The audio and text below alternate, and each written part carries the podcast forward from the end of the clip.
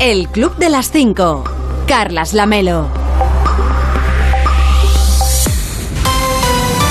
¿Qué tal? Muy buenos días. Son las 5 de la mañana, son las 4 en Canarias. Ya es 14 de julio. Quedan 170 días para acabar 2022 y 17 para el próximo 1 de agosto, por si a usted le interesa el dato. Hoy va a salir el sol a las 6 y 44 en Sopela, en Vizcaya, a las 6 y 57 en Alpedrete, en la cuenca del Guadarrama, y a las 7 y 5 minutos en Torre del Campo, en Jaén. Y para entonces, para cuando salga el sol, ya les habremos contado que...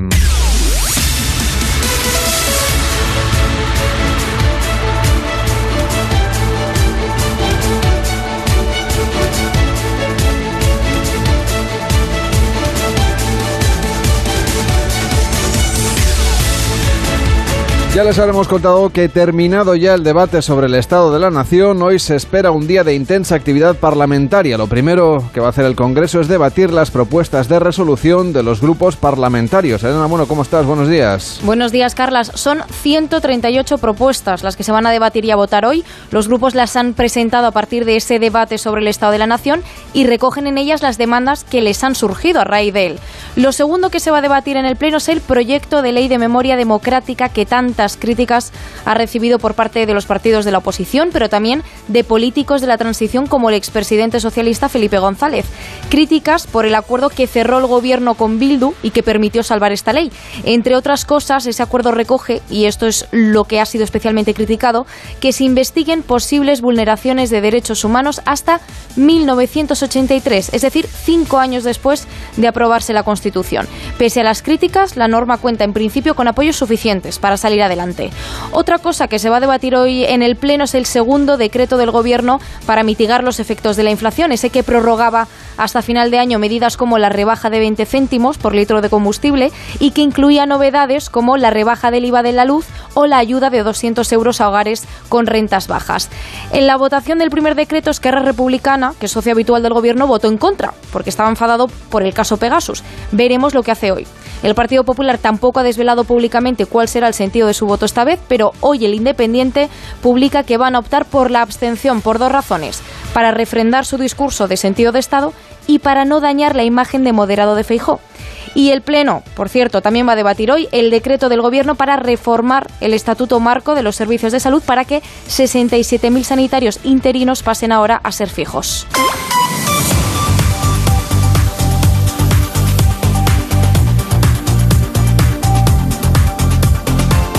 Y a todo esto que va a debatir hoy el Pleno del Congreso se suma además la contrarreforma de la ley del Poder Judicial que ha impulsado el Partido Socialista. Sí, ya avisé de que el día venía intenso, salvo sorpresas, esa contrarreforma va a salir adelante. Ayer el Congreso aprobó tramitar la de urgencia como pedía el PSOE y así se va a hacer. Recordamos de dónde viene esta contrarreforma. El año pasado el Gobierno impulsó una reforma de la ley del Poder Judicial, que se acabó aprobando en el Congreso, y que impide al Consejo General del Poder Judicial hacer nombramientos mientras está a la espera de su renovación que es la situación en la que está desde hace más de tres años. Ahora el PSOE da un paso atrás y quiere añadir una excepción a esa norma para que el CGPJ sí pueda hacer nombramientos ahora, pero solo dos los nombramientos del Tribunal Constitucional. Esto permitiría al propio PSOE hacer también los dos nombramientos que le corresponden en este tribunal porque se renuevan bloques de cuatro en cuatro magistrados. Y con sus dos nombramientos el PSOE conseguiría que el Constitucional pase a tener ahora mayoría progresista. Por esta razón, la oposición y el propio CGPJ han tachado de arbitraria esta contrarreforma. De hecho, el CGPJ dice que no entiende por qué le van a permitir hacer nombramientos solo en el Constitucional cuando hay más tribunales pendientes de renovarse. El PSOE, por cierto, añadió ayer una enmienda in extremis a esta reforma. El CGPJ tiene tres meses ahora para renovar el Constitucional, una vez se apruebe, tiene hasta septiembre. Y ayer la Comisión Europea volvió a dar un tirón de orejas a nuestro país. Es la tercera vez que exige que se renueve inmediatamente el CGPJ y volvió a pedir que se reforme el sistema de elección de los vocales para que los partidos políticos tengan menos peso y así garantizar la independencia judicial. Gracias, Elena, que tengas un feliz día. Igualmente, Carlas, gracias. De lunes a viernes a las 5 de la mañana, el Club de las 5. Onda Cero. Carlas Lamelo. Y la ola de calor activa de nuevo los avisos en todas las comunidades autónomas, menos en Canarias. Los registros máximos llegarán a los 45 grados. Extremadura, Sevilla, Urense, Ávila, Salamanca y Toledo estarán en riesgo extremo por altas temperaturas. Toma usted nota de las máximas del día. En Sevilla 45 grados, Badajoz 44, Cáceres 43, Córdoba también 43, Guadalajara 42, Jaén 41, Logroño también 41, lo mismos que en Madrid. En Ourense subirán hasta los 43, en Salamanca 41, Toledo 42 o Zamora 42 grados. Es probable algo de calima en el noroeste peninsular y en las Canarias Orientales. También puede haber nieblas costeras a esta hora en el norte de Galicia, al oeste de Asturias y en el entorno de Melilla. Las temperaturas máximas irán en ascenso en el suroeste de Galicia y en descenso en el área del Cantábrico, con pocos cambios en el resto de España y también en las mínimas, predominando en todo caso los ascensos. Cádiz y A Coruña estarán además en riesgo por fenómenos costeros, ya que se esperan intervalos de viento fuerte de levante en el estrecho y del noroeste en el norte de Galicia.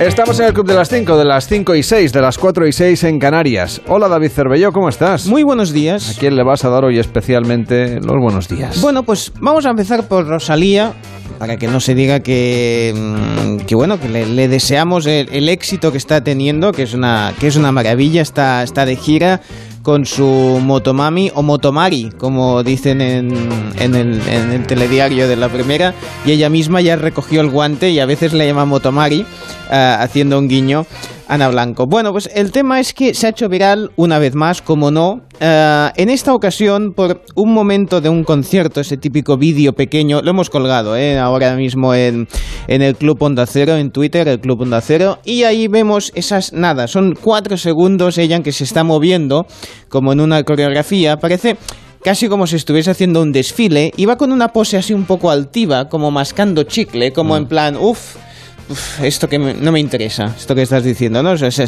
sería aplicable a esto o a tantas cosas que de ahí que pues eh, se ha empezado a compartir el vídeo. Que se puede convertir en un GIF, ¿no? En Exactamente. microvídeos que la gente comparte en-. WhatsApp, en redes sociales. etc. Exactamente, y entonces ahí le pones en qué situación tú aplicarías este esta pose, ¿no? ¿En qué situación harías este, este movimiento que también ha ejecutado eh, Rosalía? Por ejemplo, eh, Mir23P eh, decía, la auxiliar de 60 años del centro de salud cuando le dices que necesitas una cita para mañana.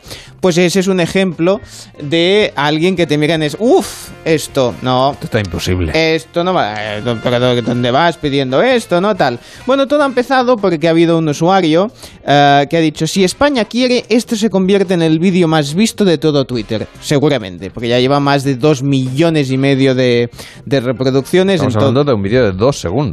Sí, dos, cuatro segundos, pues tiene, bueno, pues una No, cuatro, barbaridad. sí, perdón. Sí, bueno, porque que se te pasa rápido, porque parecen dos No, es segundos, que, porque... es que es una cuenta atrás. Sí, exacto. Ah, un- bien. Que iba hacia adelante. No, es que es una cuenta atrás. Sí, bueno, son Yo y- cuatro, cuatro Yo y segundos. mis líos con los números. Bueno, eh, sí, exactamente. No, no, no te metas en eso. No, no, no. Es los no, apre- números. no aprendo, no aprendo. pero está no bien, no, aprendo. pero está bien. Algún día, mm, ya verás, con- te, te va a ir bien con los números. Nunca. Bueno, no, fíjate. Lo tengo clarísimo, vamos. Otros comentarios decían, pues la, la secretaria cuando le falta un papel de los tres, bueno, te falta un papel de los 367 que tienes que entregar. Ah, bueno, pues eh, por ejemplo, de la Cruz decía, mi amigo eh, cuando me dice, viene el que te cae mal, no seas borde, ¿no? Y entonces tú pones ese gesto de uff.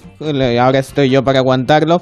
O por ejemplo, eh, Crix Durán decía, Ayuso, si el orgullo dura más de dos días. Porque bueno, ha habido polémica con unas declaraciones de Ayuso que se le hace largo, dice que cada vez dure, dure más, ¿no?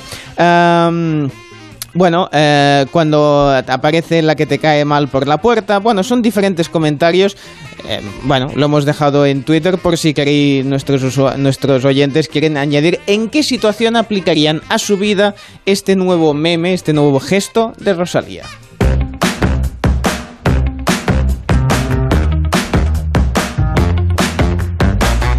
¿Y a quién más le deseas hoy Que tenga un feliz día. Pues mira, a, la gente que, que, encuentra malos augurios en, en, situaciones, es mejor pensar que todo va a ir bien. Yo, yo vivo mejor así, porque si no me agobiaría enseguida. Eres optimista. Sí, Sí, sí, hay que... A ver, que la vida es complicada, sí, ya lo sabemos, pero vamos a intentar eh, poner de nuestra parte para pensar que todo puede ir mejor, porque si no pasa como en Chile, que han capturado un pez remo pez remo, no memo, ¿eh? Porque, a ver, hay peces que, bueno, que hay más listos y peces que son... No, en este caso es un pez remo eh, y para, para mucha gente eso significa, es un presagio de catástrofes naturales. Es un poco feo este pez. A ver, feo es, pero una cosa es que no sea un pez muy agraciado y la otra es que de golpe la gente se piense que van a llegar catástrofes naturales como tsunamis y terremotos. A ver, sin, sin, sin, capturar el perremo, el año no nos iba muy bien, así en general. no nos eh, hacía falta el pez, ¿no? Sí, mucha diferencia no puede haber. O sea, ¿qué más nos puede pasar, no? O sea, recordemos que hemos empezado, empezamos la temporada, el año con que si el volcán, que si, ah, que si el, conflicto de Ucrania, que decirte, encontrar un pez remo me parece el menor de los problemas. Eso sí, hace falta una grúa para levantarlo.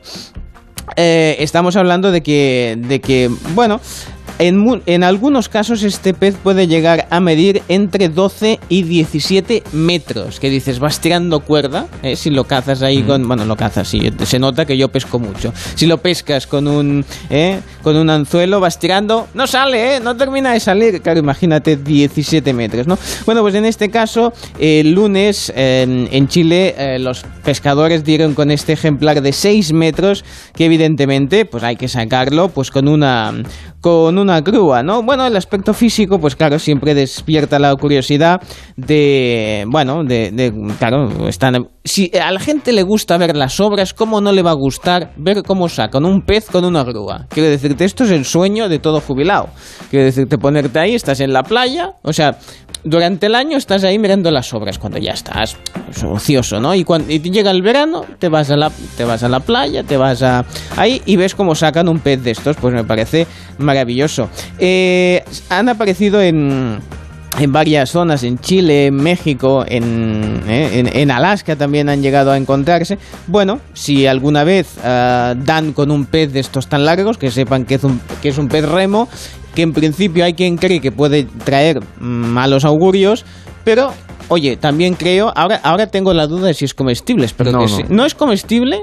Vamos, Seguramente no te morirías, pero no. Vale, porque no es muy, no es muy bueno. es como si fuese remo la madera. No, se come. No se come ni te come. Quiero decir que es inofensivo, aunque sea, sea muy largo y muy, y muy feote. Exactamente, pues nos vamos a respetar. ¿eh? El, nadando y nosotros está. Pues es una pena, porque claro, pescas uno de eso y come una familia pues todo un pues año. Pues una pena, tú. Bueno, en fin. El Club de las Cinco. Vamos allá con el deporte, con la primera gran etapa de montaña del Tour de Francia. Nos lo resume Ana Rodríguez. ¿Qué tal? Buenos días. Hola Carlas, ¿qué tal? Buenos días. Etapa épica la que vivimos ayer en el Tour de Francia, para muchos la mejor de los últimos 20 años. Era la primera gran etapa de montaña en los Alpes y no decepcionó gracias al equipo Jumbo. Su corredor, el danés Vingegaard, se impuso en línea de meta y le arrebató el maillot de líder a Pogachar, que se queda a casi tres minutos en la general tras sufrir una pájara a cinco kilómetros de meta. Hoy, nueva jornada de montaña con final en el mítico Alpe d'Huez. En el fútbol, el Barça sigue siendo el gran protagonista, el animador del mercado, como dijimos ayer, y es que ayer llegó a Barcelona el brasileño Rafinha para firmar su nuevo contrato con el club azulgrana. Rafinha, un extremo habilidoso brasileño que llega procedente del Leeds en la Premier. Por cierto, el Barça que ayer jugó su primer amistoso de pretemporada, empate a uno ante el Olot con gol de Aubameyang para los azulgrana. Por lo demás, día de presentaciones, el de ayer, el belga Bitzel fue presentado como nuevo jugador del Atlético de Madrid, Samu Castillejo en el Valencia y el central brasileño marcado en el Sevilla. Además, el español hizo oficial la llegada del portero francés Lecon y el Valladolid la del lateral Escudero procedente del Granada. Y en hockey hierba malas noticias porque España cayó con Australia 2-0 en cuartos de final del Mundial Femenino. De lunes a viernes a las 5 de la mañana, el Club de las 5. Onda Cero. Carlas Lamelo. Hoy en Onda 0.es nos cuentan que la inflación sigue disparada en España, también en Estados Unidos. En nuestro país el IPC subió hasta el 10,2% en junio, su nivel más alto desde abril de 1985. Llenar la cesta de la compra eso usted ya lo sabe. Es especialmente más caro por el incremento de precios de frutas, legumbres, hortalizas, carne, pan y cereales. También la leche, el queso o los huevos son más caros ahora que hace un año. En nuestra web también recogen cómo evoluciona la inflación en el resto de Europa. En Ucrania, en medio de la invasión bélica, está en el 20%, muy alta también en los países bálticos y en la Europa del Este. Por encima de España está también Croacia, Grecia o Eslovenia. Y nosotros pues estamos al mismo nivel que Países Bajos y por encima de Portugal, Austria, Alemania, Italia o Francia, que es el país de la zona euro con la inflación más baja, el 5,8%. En más de uno con Carlos Alsina entrevistado, entrevistó ayer al presidente del Partido Popular, Alberto Núñez Feijóo, que considera que los postulados de Sánchez se han podemizado pero en realidad eh, Feijón no entra a criticar directamente algunas de las medidas anunciadas en el debate sobre el Estado de la Nación. Hombre, ¿está usted a favor o no de la bonificación del eh, transporte público ferroviario del servicio de cercanías, que se bonifique al 100% a quienes tengan abono de cercanías? ¿Eso le parece una medida adecuada para ayudar a las personas, a las familias a poder afrontar la subida de los precios o no? Pues bien, en el mes de junio, el decreto del mes de junio que el, gobierno quiere convalidar esta semana, se mm. hablaba del 50%. Eh, dos semanas más tarde se habla del 100% y se dice que esto entrará en vigor en septiembre. Bueno, pues vamos a saber, eh, vamos a concretar y a conocer exactamente la medida. Lo que está claro es que en 15 días es muy difícil tomarse un gobierno en serio cuando cambia la medida eh, simplemente en dos semanas. Vamos a ver si esto es factible, cuáles son las condiciones para tener ese abono. Es decir, usted y yo podemos pedir ese abono con, sin ningún límite de renta es una pregunta bastante procedente. Eh, los españoles que no tienen cercanías eh, tienen, eh, se van a beneficiar de algo. ¿Qué se entiende por media distancia? Ah, son preguntas, lógicamente, para poder saber de qué estamos hablando. Y además, adicionalmente, hay otras cuestiones. ¿no? Pero usted, si esto se hace con cargo a la no ejecución de inversiones en la modernización de cercanías, si esto se hace sin incrementar el número de trenes y el número de frecuencias, pues obviamente es una medida bastante incompleta, porque hay un déficit de inversión de cercanías, eh, por dar dos datos, en Madrid y en Barcelona, en las en áreas metropolitanas, altísimo. El gobierno no cumple las inversiones para la mejora de las cercanías. Hoy en España hay una crisis de número de trenes disponibles. No tenemos, al menos es lo que dice el gobierno y los precios de los trenes están más altos que nunca.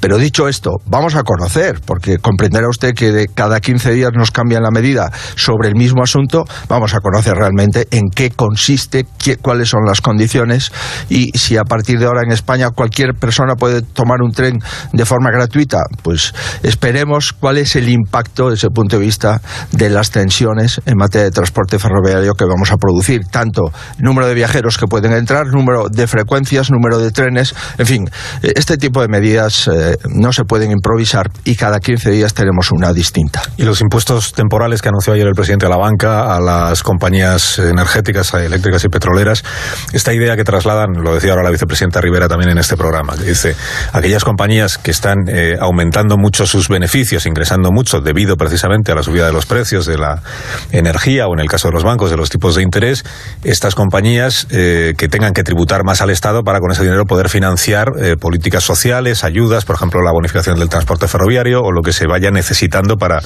proteger a quienes peor lo están pasando. Este, esta filosofía de eh, hagamos que las grandes compañías que se benefician por la crisis tributen más y ahí tenemos dinero para poder ayudar a las familias que peor lo pasan, ¿la comparte usted o no? Mire, hemos de reconocer que quien más está beneficiando de la crisis, quien más está beneficiando del incremento de los precios y de la inflación desde el punto de vista de ingresos, es el Estado. El Estado ayer reconoció por fin al presidente del gobierno que llevamos ingresados 15.500 millones de euros más en cinco meses de este año, enero-mayo, que enero-mayo del año pasado. Primera cuestión. La segunda, se volvieron a negar a rebajar los impuestos a las rentas medias y a las rentas bajas.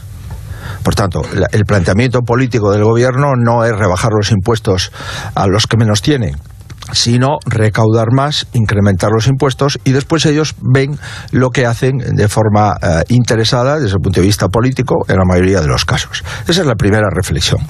La segunda reflexión es que el gobierno, más que hablar de nuevos impuestos, que también lo ha hecho, sin saber exactamente cómo se van a implementar, lo que sí ya se ha construido un relato. El relato es, eh, si sube la luz, si sube el gas, si la política energética no funciona, tenemos un responsable, que son las empresas energéticas si va a subir los tipos de interés, ya lo han hecho, si ya pagamos más por las hipotecas, si vamos a pagar más por la deuda pública, si vamos a, a cobrar más por los intereses, pues ¿quién es el culpable? Pues los bancos. Por tanto, construimos un relato político y a partir de ahí, pues hacemos un anuncio bastante populista porque no conocemos con exactitud en qué consisten esos impuestos, no conocemos en exactitud quién va a pagar esos impuestos.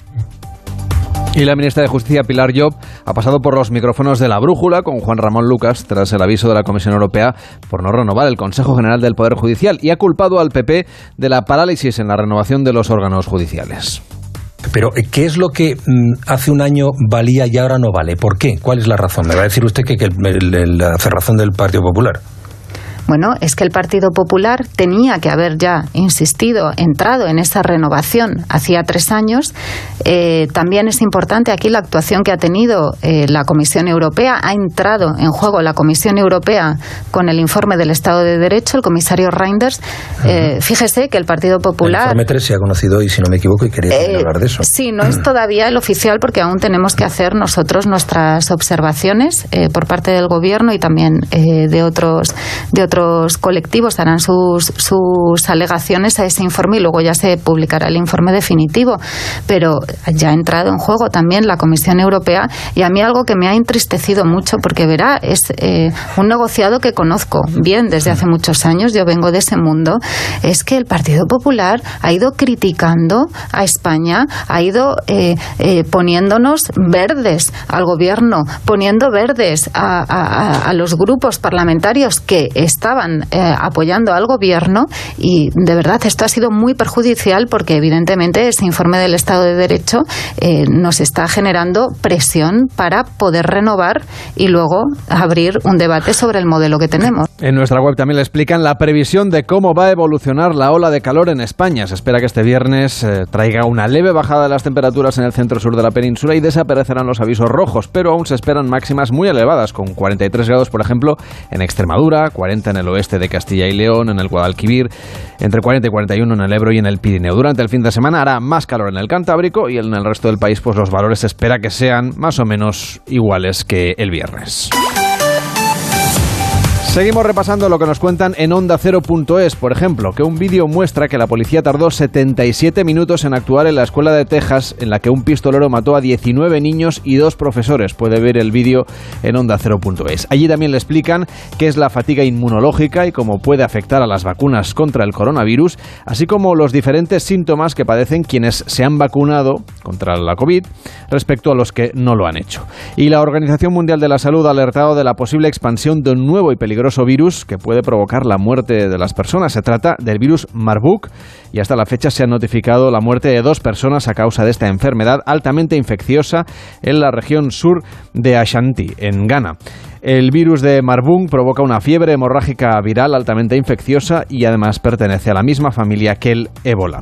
El Partido Conservador Británico celebró ayer la primera ronda de votaciones para escoger al sucesor de Boris Johnson como nuevo primer ministro. Durante las próximas semanas se irán produciendo diferentes votaciones en las que los seis candidatos que quedan deberán alcanzar un mínimo de apoyos para seguir en liza y por lo tanto para intentar hacerse con el puesto. Cuando solo queden dos candidatos se realizará entonces ya una votación más extensa que es por correo postal y de la que saldrá el próximo líder del Partido Conservador y por tanto el primer ministro del Reino Unido. Se espera que el resultado final no se conozca hasta después del verano. Y la revista americana Time ha publicado una lista con los 50 mejores lugares de este año. Por si usted no sabe todavía dónde se va a ir de vacaciones, bueno, pues le destacan lugares como Portland o San Francisco en Estados Unidos, Devon en Inglaterra, Portree en Escocia, Kerala en la India, Doha en Qatar o Nairobi en Kenia. La ciudad española de Valencia está en este prestigioso listado como capital del diseño. Y en más de uno, Carlos Alsina entrevistó ayer a Juan Ramón Lucas, ahora que cierra esta semana un ciclo en esta cadena. La radio esto es una cosa que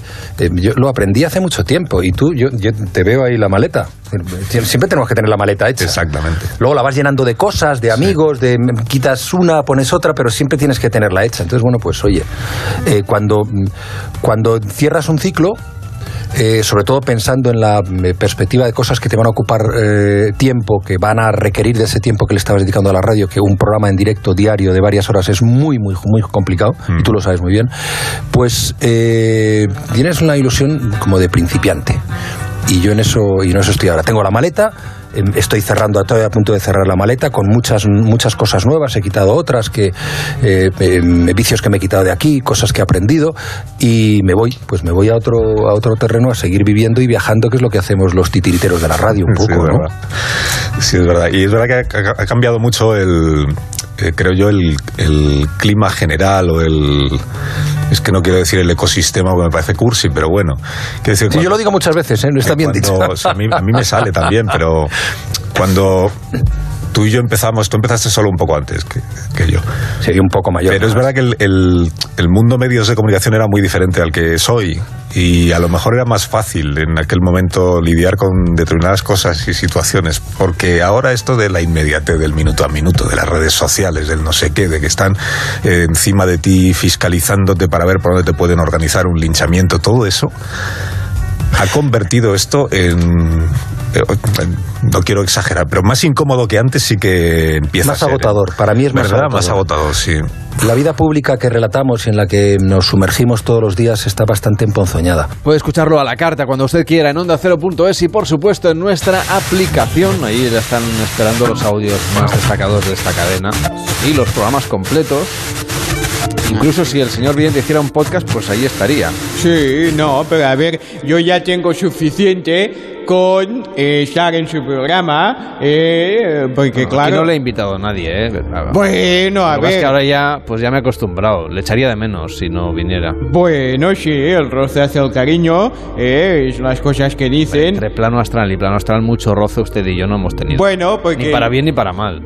Yo es lo que le digo, no me hace falta hacer un podcast de estos, porque en cada momento este plano astral es una hora diferente en cada, en cada sitio. ¿eh? Ahora que el, el satélite, el James Webb este, pues está enfocando todos los, todo, cada puntito es un universo. Imagínese si hay universos en los que podemos estar. Bueno. Ahora mismo, esto que estamos aquí diciendo se va a escuchar dentro de 23 mil millones de años en algún sitio que antes va a enchufar un telescopio Eso también. no cuenta para el EGM. No nos cuenta porque, claro, va a llegar un poco tarde, porque entre los 23.000 de ir y los de volver, ¿sabe? Imagínese usted. Imagine usted. Claro. Oiga, ¿tiene usted alguna previsión para hoy? Sí, hará calor. Nos ha fastidiado. No, a ver, usted me ha preguntado, ¿tiene usted una predicción? Yo le he dicho, sí, hará calor. Claro, ahora si quiere, claro, pregúnteme para cada persona eh, y entonces le diré, Sagitario, vas a sudar. Piscis, vas a sudar. Aries, también vas a sudar. Claro, es que a ver, la gente que sepa que hoy va a sudar. Básicamente es lo que me sale en la carta del, del torrao, porque está el pobre sudando, que no veas, que están todos lo- los arcanos, los mayores y los menores sudando, que me han dicho no me saques de- de- del mazo porque estoy aquí muy a gustito y fuera hace mucho calor. Por eso le he guardado las cartas y porque España del- de la cosa esta del fútbol femenino no juega hasta el sábado. Así que ya traeré las cartas mañana. Hoy le digo que me dicen aquí que es el día del narrador convincente. Es bueno. Bueno, Sí, porque... contaremos luego un cuento. Sí, ¿ves? Pues eh, siempre hay que sacarle algo positivo a las, a las cosas, ¿eh? Pues está muy bien. Los nacidos un día como hoy, al margen de salir ya arrugados, porque ya un niño, una niña que salga hoy, sale arrugada del calor Sale este con- que... Vamos, sale con abanico. Sal- sí, exactamente, sale con abanico, sale usted ha tenido una pasa, ¿eh? una uva pasa, porque eh, salen así. Bueno, pues los puntos fuertes son fascinantes, convincentes y son seductores. Ah, bueno, muy bien. En los puntos débiles son engañosos, poco fiables y algo manipuladores. Vaya. Bueno, una alegría. sí, vamos a ver. Eh, le voy a dejar si quiere con una meditación. Sí, por favor. Dice, al fin y al cabo, eres lo que ocurre a tu alrededor. ¿Qué más sabes? Es con pregunta. El Club de las 5. Onda Cero. Carlas Lamelo. Hoy se estrena en Netflix una violenta versión televisiva de Resident Evil. Dijeron que el mundo se acabaría en 2036. Pero se equivocaron. El mundo acabó hace mucho tiempo. Umbrella. La empresa, asediada por un escándalo Bueno, legal. pues una nueva versión de, de este videojuego que se ha llevado a la pantalla varias veces, en esta ocasión en formato serie, y para los que sean muy fan de las películas, pues que va por otro lado. Es decir, que es como una revisión del clásico de los videojuegos. Eso sí, a los que les gusten los zombies y estas cosas, bueno, los infectados, es que es todo un mundo esto, ¿eh? Pero bueno, para los muy cafeteros de los zombies, tienen esta Resident Evil. El Club de las 5. Carlas Lamelo.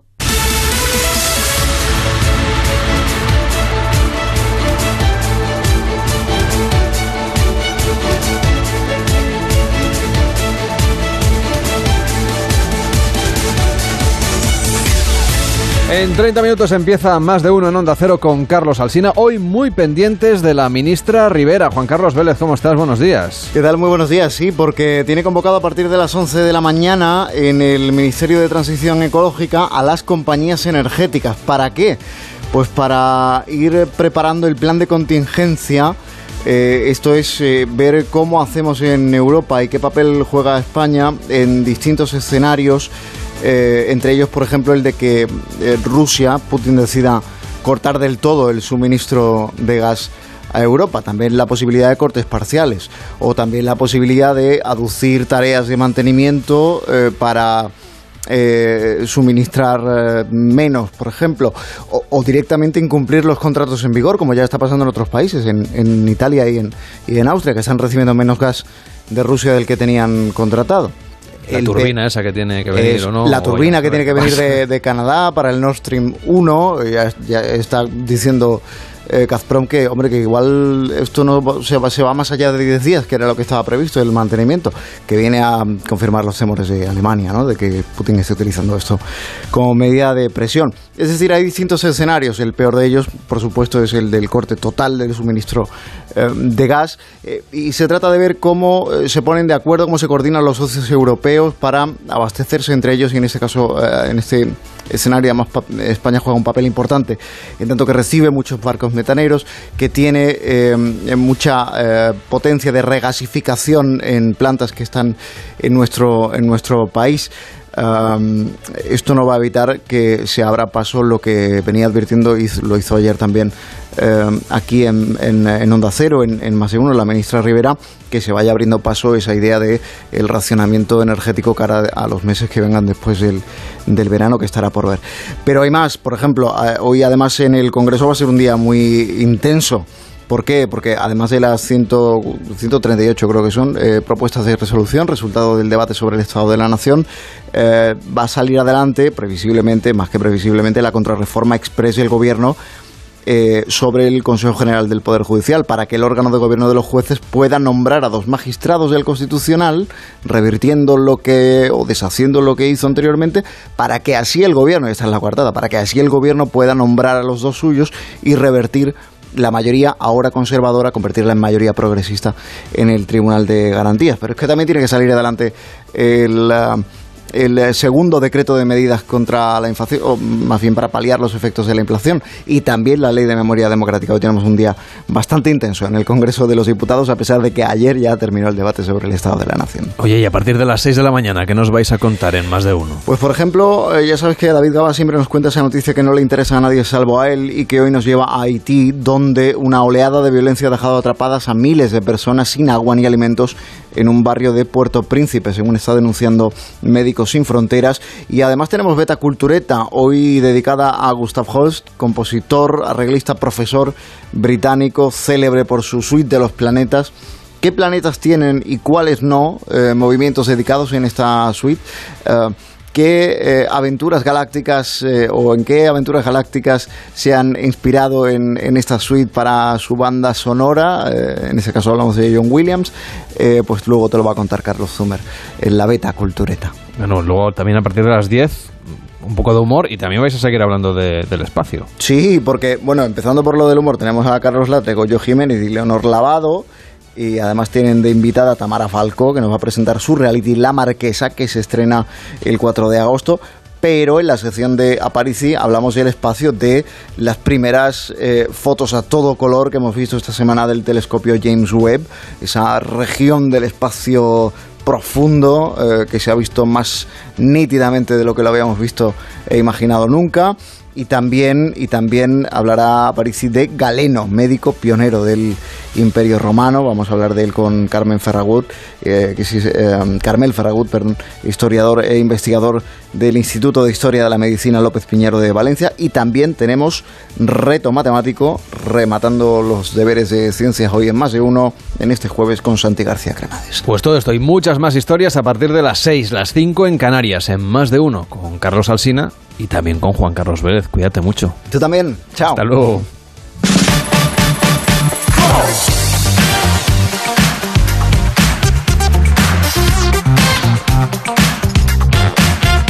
Estamos en el club de las 5, de las 5 y 35, de las 4.35 en Canarias, en la televisión. David Cervello sigue mirando a ver, porque me parece que quedan programas todavía que Sí. no son repeticiones. Sí, hay que irlos buscando, porque algunos sí, de No, vez en cuando hay te mucho llevan. directo. Sí, sí, sí, no, no, y muy Mañana bueno. está Susana Gris hoy en directo. Exactamente. Sí, sí, sobre todo Más vale es, tarde. es, es más en el prime time que es donde se está repitiendo más, pero bueno, hay cosas interesantes. Por ejemplo, más vale tarde. Me he quedado con que Cristina, Cristina Pardo siempre aprovecha la ocasión de soltar alguna, alguna cosita, alguna frase, algún comentario a sus colaboradores que tienen repartidos por todo, por todo el país. Javier, llevas ya muchos días en Pamplona para ir tan limpio, pero te queremos preguntar por el encierro de esta mañana en el que han resultado heridas cinco personas. Una de ellas, un hombre, desde luego, muy animoso, que tiene 72 años. Imagino que habréis visto la- las imágenes, ha sido nada más comenzar el encierro, por cierto, el más rápido de lo que llevamos de San Fermín es el séptimo, 2 minutos y 14 segundos.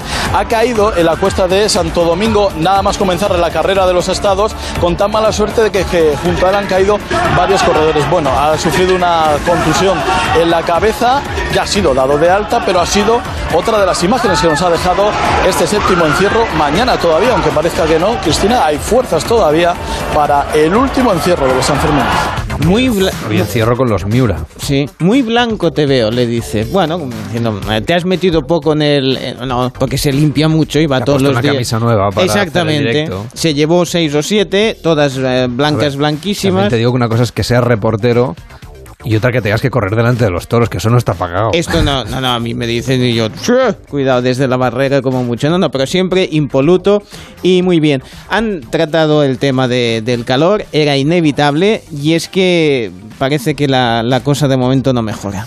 Península hace que el este clima no sea solo un peligro para la salud, sino también para los incendios. Estamos viendo cómo están aumentando el número de incendios y su gravedad ahora mismo en el país. Calor extremo, Zubia Urra. Calor extremo y todavía lo que toca. Eh, lo peor podría todavía quedar unas 24 horas aproximadamente, pero recordemos que todavía hay mucha incertidumbre de cuánto va a durar esta ola de calor, con lo cual, pues bueno, hay que ser un poco prudentes. Hoy en Ourense, de nuevo, han vuelto a superar los 40 grados. Ayer batieron el récord con esos 43,3. Hoy se han quedado en torno a los 41. Hay puntos, por ejemplo, de Sevilla, como podemos ver en las imágenes, que han rozado los 45 grados. En el embalse, por ejemplo, uno de los embalses que tienen en Sevilla, han registrado 47 grados, que son exactamente las mismas temperaturas que ahora mismo tenemos en Irán y en Kuwait. O sea que fijaos eh, la dimensión del calor que estamos viviendo en nuestro país. También, por ejemplo, en el interior de la comunidad valenciana, máximas de más de 42 grados, en Extremadura más de 45 grados, es decir, que ya los 40 grados parece que se están quedando cortos porque ya estamos rozando los todo, 45 grados en el sur del país. Es poco apetecible, pero hay que dar la previsión porque, oye, hay que tener Sí, cuidado. sí, claro, sí, Pero sí. es verdad que es muy, pero que muy poco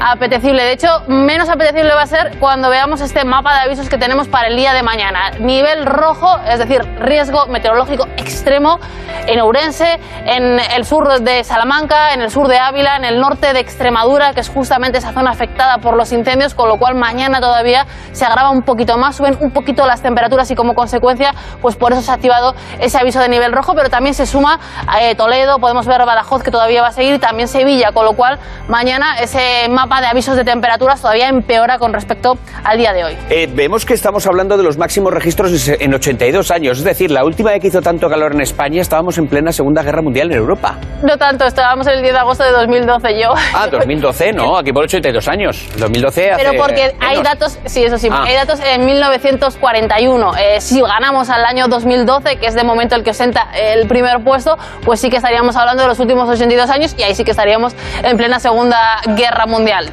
Si no quedaba muy claro si era... De mañana hace mucho calor. Exactamente. El primero o el Final, entre segundo... 44 y 45 grados, no sé si se nota mucho la diferencia. Exactamente, sea el primero o el segundo puesto, da igual. El resumen, como muy bien dices, es que hace muchísimo, muchísimo calor. Tanto hace calor que no es bueno cuando, cuando alguien está en una conexión, pues que aparezca algún espontáneo que quiera soltar la suya, porque puede estar mucho más recriminado que antes, sobre todo si es el caso de Xavier Fortés. Cada uno de los grupos podrá presentar un máximo de 15 Sánchez, propuestas que hipócrita. se debatirán y Tú se votarán el próximo jueves en un pleno extraordinario. Se colaba un espontáneo, no sé, parecía, se colaba un espontáneo. Le recomendamos a los espontáneos que tengan un poco de educación. Cuando hay una com- compañera trabajando y si quieren hacer una saflava política, que cole- coloquen un cartel o se presenten a las elecciones. Eso es democracia. Toma ya. Muy bien ha estado. Ha estado ahí defendiendo ahí, pues claro, la, la pobre que estaba ahí, pues claro, intentaba, no sabía muy bien si estaba entrando el espontáneo o no, porque no se le veía, solo se le escuchaba, pero está muy bien defender el trabajo de, de los compañeros y compañeras, claro que sí.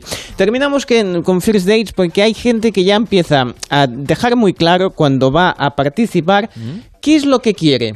A mí, a mí, dadme los guapos. Pero eso está bien. Sí. Que la gente tenga las cosas claras. Sí, ahorras un poco de tiempo.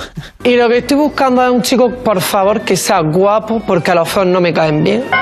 No, yo me junto con gente guapa. La gente fea te quita mucho caché, entonces, feos no. Tiene que estar a mi altura. Tienen como más glamour, ¿no? Sí, como ¿La pinza más para qué es? Para la pinza para el pelo, porque es que ya ni la, ni la goma del pelo puedo, porque. Pues sí, sí, es que Hombre, tienes un pelazo. Tengo el mejor pelo de tu gran antera. ¿Te gusta que huelan bien o no te fijas en eso? Mm, Sí, yo Rastafari como que no. Vale. Ni los cajicas, ni los victimistas, ni los mentirosos, nada. Las cosas de frente y para adelante. Pero, Oye, pues has puesto ahí un pliego de condiciones que es interesante. ¿eh? Vamos a ver si podemos cumplir con alguna parte del mismo. Sí, al Voy a final, por ello. al final a veces Mucha se puede... exigencia, ¿no? Sí, me quedo con el concepto, los feos me caen mal. O sea, ya sabes que no te va a caer bien. Bueno, siempre se había dicho, bueno, te tengo que presentar algo y eh, alguien y si no era muy guapo o guapa decían es muy simpático. no, no, pero ni en, eso. en este caso no. Los feos me caen mal. Bueno, pues nada. Gracias, Terbello, por verlo. ¿eh? No sé si por contarlo te doy las gracias, pero al menos por el esfuerzo de verlo. Eso es. El Club de las 5. Carlas Lamelo.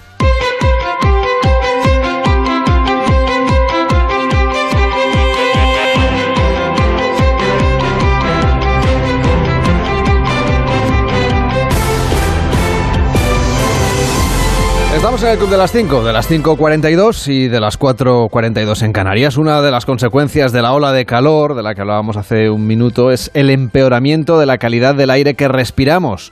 Un fenómeno que se hace especialmente presente en grandes capitales, como por ejemplo en Madrid.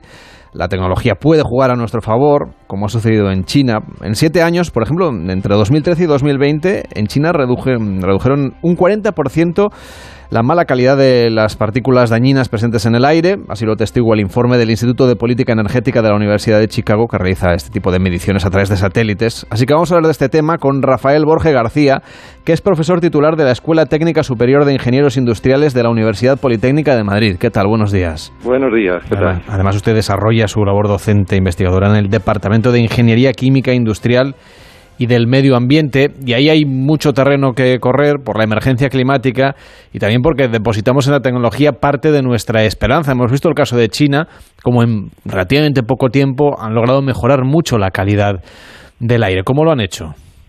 Bueno, pues eh, efectivamente así es. Mm, eh, han tomado una serie de políticas y de iniciativas pues bastante ambiciosas, aunque también es verdad que bueno hay que ponerlo en su contexto, ¿no? Porque la realidad de China es muy distinta a la de otras regiones del mundo. O sea, básicamente ellos han tenido un problema.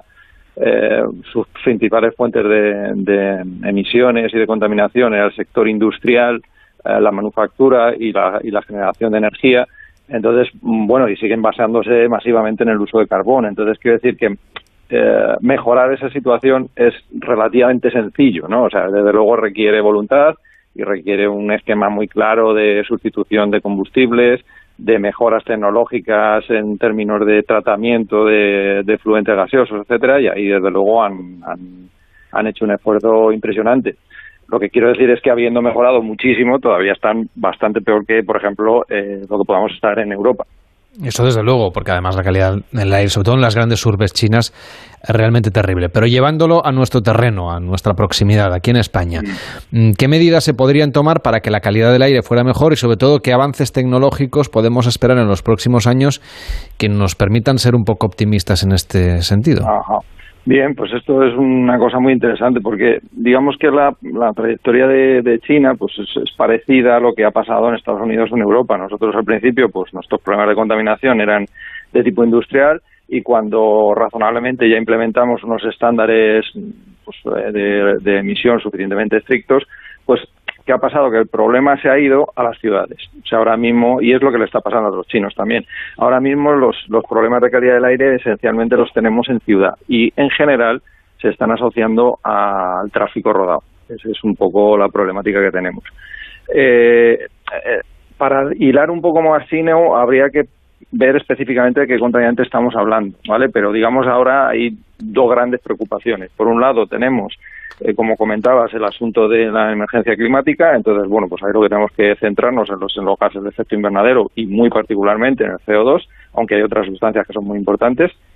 Y luego está en términos de calidad del aire, que es lo que re, lo que produce los efectos en salud y tenemos estos eh, esta mortalidad asociada a, esta calidad del aire deficiente que respiramos, pues ahí esencialmente nos tenemos que fijar en el, las partículas finas, es decir, esa materia sólida que está en suspensión en el aire, que no la vemos, pero tiene un tamaño muy pequeño, de 2,5 micras o menos, y esos son bastante peligrosos para la salud. Y por otro lado, pues en las ciudades europeas típicamente tenemos problemas de NO2, de dióxido de nitrógeno, ¿no? Que bueno, pues eh, fíjate cómo es la cuestión, que incluso en 2020 eh, con las restricciones que hubo asociadas a, la COVID, etcétera, pues en Madrid ni siquiera en 2020 hemos cumplido con, la legislación para el NIO2. O sea, estamos hablando de un reto muy importante. Entonces, eh, ¿qué papel juega la tecnología? Pues importantísimo, ¿no? O sea, por ejemplo, una, una de las razones por las que las emisiones en general han bajado en la última década, si, es, si bien es cierto que últimamente están Uh, no están progresando demasiado, es lo que digo, mejor, eh, mejorar al principio relativamente sencillo, una vez que tienes unos, unas emisiones relativamente bajas, ya seguir bajando cada vez es más complicado, ¿no? Pero mucho de eso se ha debido a los estándares de emisión de los vehículos, eso está claro, ¿no? O sea, los, los vehículos han ido mejorando sus estándares de emisión y eso hace que a nivel tecnológico pues eh, se reduzcan las emisiones. Pues, por ejemplo, los filtros de partículas o los sistemas eh, de reducción catalítica pues han mejorado mucho eh, las emisiones de los vehículos en términos de contaminantes. ¿Qué límite tiene esto? Bueno, pues eh, siguen saliendo normas, está la Euro 6, eh, ahora vendrá la Euro 7 en unos años y eso va a ir mejorando. Pero, no obstante, eh, a nivel tecnológico solamente, yo mi opinión es que no, no llegamos. Es decir, necesitamos además un cierto cambio cultural y de hábitos, ¿no? De tal manera que, por, por ejemplo, tenemos que combinarlo con otras medidas como puedan ser pues menor utilización del vehículo privado, por supuesto. Es cierto que también eh, hay otras tecnologías que van a ayudar mucho o están ayudando, como por ejemplo los vehículos eléctricos, pero creo sinceramente que no podemos pensar solo en eso. Luego está el sector residencial, pues igual, ahí básicamente estamos eh, eh, yendo a combustibles más limpios, como pueda ser el gas natural, pero el gas natural no te resuelve ningún problema en términos de cambio climático, por ejemplo. Entonces, eh, pues tenemos que ir a tecnologías más eficientes, como pueda ser la bomba de calor, etcétera, etcétera, y esencialmente a electrificar prácticamente todos los usos de energéticos en, el, en la ciudad, asumiendo que el sector de producción eléctrica se está descarbonizando gracias a las renovables. Y esto, bueno, pues abre la discusión de que el problema de calidad del aire no es solo un problema local, sino que hay que coordinarlo con la agenda nacional y la agenda regional, lo que hace eh, que sea un problema pues bastante complicado. Pero claro, con el precio de la electricidad tal y como lo tenemos, la idea de electrificar, hay mucha gente que le pone seguramente los pelos de punta. Ya, ya, ya, sí, eso son coyunturas, ¿no? Pero efectivamente yo creo, vamos, eh, yo ya no es que sea experto en cuestiones, digamos, geopolíticas y etcétera, pero la energía, bueno, pues eh, sabéis que tiene mucho que ver con, pues, con las fuentes de importación, etcétera, y bueno, pues eh, los combustibles fósiles es uno de los, problemáticas, de los problemas que tiene, y es esa dependencia externa y esa vulnerabilidad que tiene el mercado respecto a los precios. Eh, yo creo que en ese sentido, lo que es la inversión en energías renovables es que además es una ventaja porque ganas en autonomía, ¿no? O sea, que eso es yo creo que es fundamental. Uno de los retos de las energías renovables es, por un lado, incrementar la eficiencia y, por lo tanto, que se puedan utilizar más, más días del año y que generen electricidad cuando, por ejemplo, la eólica, ¿no? Pues cuando no hay viento, pues evidentemente es un problema. Y luego está el tema del almacenaje, que ahí sí que se está investigando mucho en la tecnología para lograrlo finalmente, que podría ser este sí un cambio realmente paradigmático a la hora de utilizar y potenciar estas energías. ¿Qué nos falta para conseguir sacarle más provecho a la energía solar, a la energía eólica? Pues efectivamente están pasando cosas muy interesantes, muy interesantes en, lo que, sobre todo, eh, digamos, el reto es eh, el almacenamiento, ¿no? Eso lo, has comentado perfectamente. Es decir, el gran problema de la electricidad es que eh, se tiene que producir en el momento en el que tienes la demanda, ¿no? No puedes, no puedes almacenarlo en, en grandísimas cantidades. Sí que puedes hacer ciertos bombeos, puedes hacer ciertas cuestiones, trabases y tal, pero hasta la fecha de hoy es bastante limitado y no tenemos mm, tecnología para tener baterías a, escala a esa escala, ¿no? Eh, ¿Por dónde estamos yendo? Pues ahí estamos yendo pues a lo que suele llamar el power to gas, que es, es cuando tú tienes excedentes de energía pues lo que puedes hacer es convertirlo en, o almacenarlo en forma de gases como puedan ser, por ejemplo, el hidrógeno o como pueda ser el metano reformado de hidrógeno, de tal manera que eso sí que sabemos almacenarlo perfectamente a nivel de rendimientos, etcétera, todavía es muy bajo, pero como son energías puramente renovables, digamos el coste cero, en el sentido de CO2, o muy parecido a cero, ¿no? Entonces, por ahí yo creo que es por donde Europa está haciendo una apuesta bastante decidida y yo creo que ahí España deberíamos, eh, bueno, esto ya es mi opinión, claro, eh, deberíamos posicionarnos en pues, la producción de hidrógeno verde y en un poco atender a estas eh, nuevas tecnologías para almacenar energía renovable. A medida que tienes más potencia instalada de fuentes renovables, vas a tener más excedentes, por lo cual es que es súper importante. Se vuelve a hablar otra vez de la energía nuclear. Usted como experto, ¿cómo ve este, este, este vigor de nuevo del debate? Sí, la energía nuclear, estamos tocando un montón de cosas. La energía nuclear eh, pues eh, es controvertida básicamente pues por la cuestión de los residuos, ¿no? son, son residuos de larguísima vida y todavía no tenemos resuelto el ciclo completo ¿no? de la gestión del residuo. Entonces ese es el gran problema y sería, mm, en mi opinión, ¿eh? esto es mi opinión, eh, sería deseable prescindir de la energía nuclear en algún momento. Pero hoy por hoy juega un papel esencial esencial. O sea, gracias a que tenemos la energía nuclear, pues tenemos cubierto lo que es la base de la producción y a fecha de hoy eso tiene una generación de CO2 muy inferior a otras tecnologías. Con lo cual, en el momento de hoy, yo creo que hoy por hoy es prematuro prescindir de la, energía nuclear, aunque yo creo que sería mm, deseable pues ir limitándolo a ciertos usos o aprovechando nuevos reactores que hay de menor tamaño, más modulares, en fin, hay cosas también que se pueden utilizar, pero creo que como masivamente no puede ser, digamos, la solución a nuestro suministro energético, pero hoy por hoy, desde luego, eh, está ayudando mucho. Volvamos de nuevo a la calidad del aire porque estos días de ola de calor pues empeora todavía más la calidad del aire que respiramos, sobre todo en núcleos urbanos. Sé que se está investigando en algunos puntos del planeta en una especie de sistemas, todavía está muy por definir, os parece muy preliminar la investigación, sobre eh, generar grandes torres de filtración de aire. Esto no sé si es ciencia ficción o, lo vamos a poder pues, ver en un horizonte temporal alcanzable. Yo creo, yo creo que, o sea, todo ayuda, ¿vale? Cuando tenemos un, un problema tan complejo como esto, todo ayuda. Y hay, hay soluciones a nivel, digamos, activo, como puedan ser, eh, por ejemplo, infraestructuras de depuración, eh, que esto, por ejemplo, pues yo qué sé, pues en una infraestructura tipo un gran túnel, como puedan ser los de la M30, pues efectivamente tiene sus propios sistemas de limpieza, como podrían ser bastante parecidos a los sistemas industriales, ¿no? Em, luego hay algunas soluciones tipo, eh, por ejemplo, pavimentos fotocatalíticos o pinturas que, digamos, descontaminan.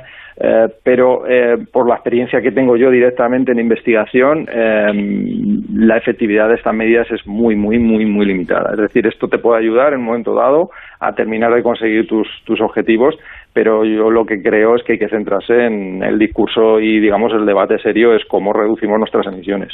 Ahí es donde está la cuestión. Rafael Borges García, profesor titular de la Escuela Técnica Superior de Ingenieros Industriales de la Universidad Politécnica de Madrid. Gracias por acompañarnos. Buenos días. Gracias a vosotros. Hasta luego. El Club de las 5. Hoy es 14 de julio, día en que estaremos pendientes del Congreso de los Diputados que celebra el último día del debate sobre el Estado de la Nación con la consideración y votación de las propuestas de resolución y enmiendas a las mismas que se han registrado y pactado también con los grupos parlamentarios y que no son vinculantes, sino que pretenden orientar en principio la acción política del Gobierno. El Pleno del Congreso debate y vota las enmiendas que han quedado vivas de la Comisión en el proyecto de ley de memoria democrática, así como su dictamen final. Además, también se aprueba definitivamente la reforma express impulsada por los socialistas para permitir que el Consejo General del Poder Judicial pueda nombrar a dos magistrados del Constitucional y desbloquear así la renovación de este órgano. Y el precio promedio de la luz, de la electricidad, vaya para los clientes de la tarifa regulada vinculados al mercado mayorista, va a caer este jueves un 1,46% con respecto al día de ayer. Estamos de todas maneras por encima de los 300 euros, 311,15 el megavatio hora. Y el abogado general de la Unión Europea va a dar a conocer su opinión sobre si Bélgica puede cuestionar o no la competencia del Tribunal Supremo para emitir las euroórdenes contra líderes del procés, como por ejemplo Carles Puigdemont. Y el Ministerio de Transición Ecológica y Reto Demográfico ha convocado al sector energético para abordar la elaboración del plan de contingencia que tiene que preparar España para hacer frente a la amenaza de un posible corte de suministro de gas por parte de Rusia de cara al próximo invierno. Seguimos repasando en el Club de las 5 lo que hoy será noticia. La Comisión Europea anticipó que recortará sus estimaciones de crecimiento para la eurozona y la Unión Europea para este año y sobre todo el siguiente, al tiempo que incrementará sus proyecciones de inflación en las previsiones macroeconómicas que publicará hoy jueves. La presidenta de la Comisión, Ursula von der Leyen, pronuncia un discurso en el Parlamento de Macedonia del Norte y un tribunal sueco anuncia su veredicto en relación al caso del iraní Hamid Nuri, que ha sido juzgado en el país escandinavo por participar supuestamente en la ejecución de miles de opositores al régimen teocrático de Irán en 1988. Y hoy podremos vivir el último encierro de los Sanfermines con los toros de Miura por las calles de Pamplona. Esta medianoche será el momento de entonar el tradicional Pobre de mí. Y en deportes, primeros partidos de fútbol de la pretemporada. Ana Rodríguez, buenos días. Carlos, ¿qué tal? Buenos días. El Barça jugó ayer su primer partido de pretemporada. Empate a uno ante el Olot en un encuentro en el que Kessie y Pablo Torre debutaron como jugadores azulgranas. En estos, a estos dos fichajes se une ahora el del brasileño Rafinha, que ayer llegó a la ciudad condal para firmar su contrato con el Barcelona. Rafinha, un extremo brasileño rápido, encarador, procedente del Leeds inglés. Y día ayer de mucha presentación, de muchas presentaciones en el fútbol español. Por ejemplo, la de Samu Castillejo con el Valencia, donde se reencuentra con el que fuese su entrenador, con Gatuso.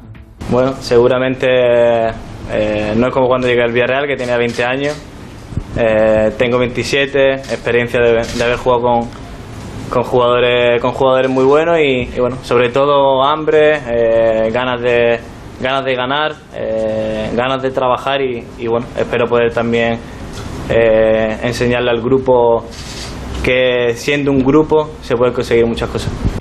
También fue presentado Bitzel, el nuevo centrocampista belga del Atlético de Madrid, procedente del Borussia de Dortmund y marcado como central del Sevilla. Además, el español hizo oficial la llegada del portero Lecont del Mónaco, por cierto, un portero que estuvo cedido el año pasado en el Atlético de Madrid, donde no llegó a debutar, y el Valladolid ficha al lateral izquierdo Escudero. Fuera del fútbol, etapa espectacular la vivida ayer en el Tour de Francia, para muchos la mejor de los últimos años, etapa en los Alpes de montaña, con victoria al ataque del danés Vingegaard, que además es el nuevo líder de la general tras la pájara sufrida por Pogachar a 5 kilómetros de meta. El esloveno se queda a casi 3 minutos de la general. Y en el Mundial Femenino de Hockey Hierba, la selección española cayó en cuartos de final 2-0 ante Australia.